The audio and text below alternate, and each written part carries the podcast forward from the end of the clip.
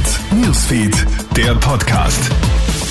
Hallo und willkommen zum Krone Hit Newsfeed Podcast. Ich bin Jeremy Fernandes. Wenn eine Israel-Fahne abgerissen wird, dann hissen wir am nächsten Tag zwei Israel-Fahnen. So reagiert die israelitische Kultusgemeinde auf den derzeit beschämenden Antisemitismus auf unseren Straßen. Seit dem Großangriff der Hamas auf Israel wird auch hierzulande bei pro-palästinensischen Demos offen zu Gewalt gegen Juden aufgerufen.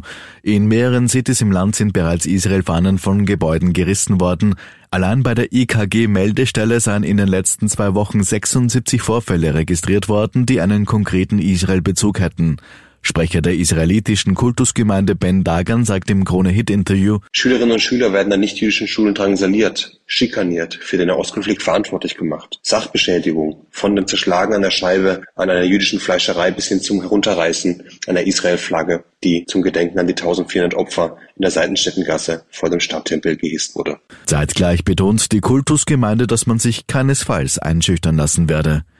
Ein Monat fast Martha Krumbeck aus. Die Aktivistin und Chefin der letzten Generation muss jetzt in ein deutsches Gefängnis.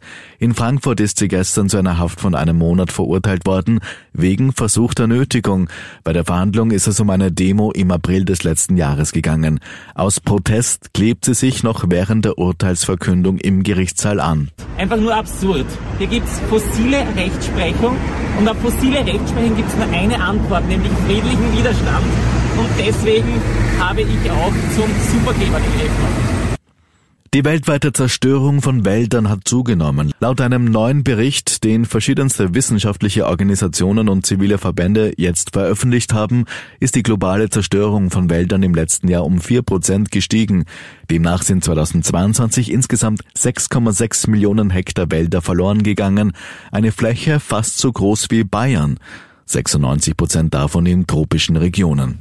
Soweit ein kurzes Update aus der Kronehit Newsfeed Redaktion. Mehr Infos bekommst du laufend auf kronehit.at. Schönen Tag noch.